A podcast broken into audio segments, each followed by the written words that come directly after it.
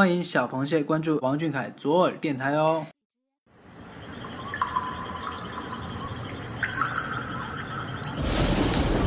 平地一声雷，天崩地裂，硝烟弥漫，吓坏了阳澄湖的一众螃蟹们。听夜观星象的长老蟹说，天降异象，必有大事发生。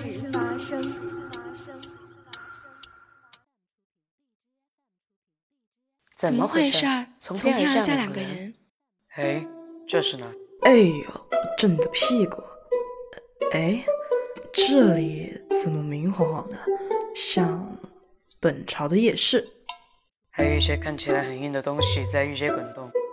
等等，不对劲，这里不像宋朝。是是不对劲，你你向下看。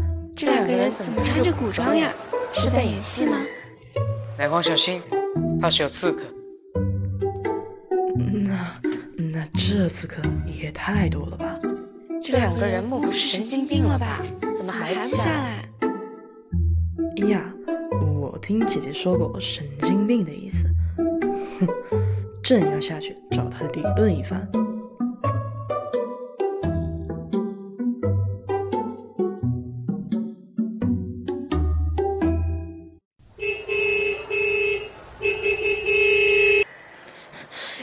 金宇和奶黄肯定也来了，他们肯定无法理解这个世界的。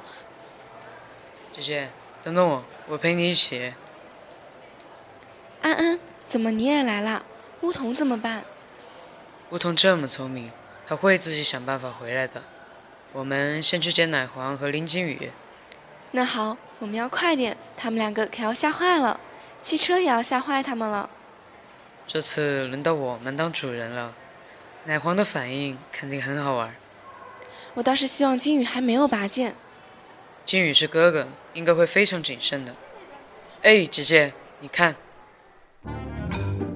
草民见到人还不下跪？哇，这黄袍好像是真的龙袍呀！大胆草民，你竟然敢摸朕的龙袍！金宇，快下来保护朕的衣服！是皇上。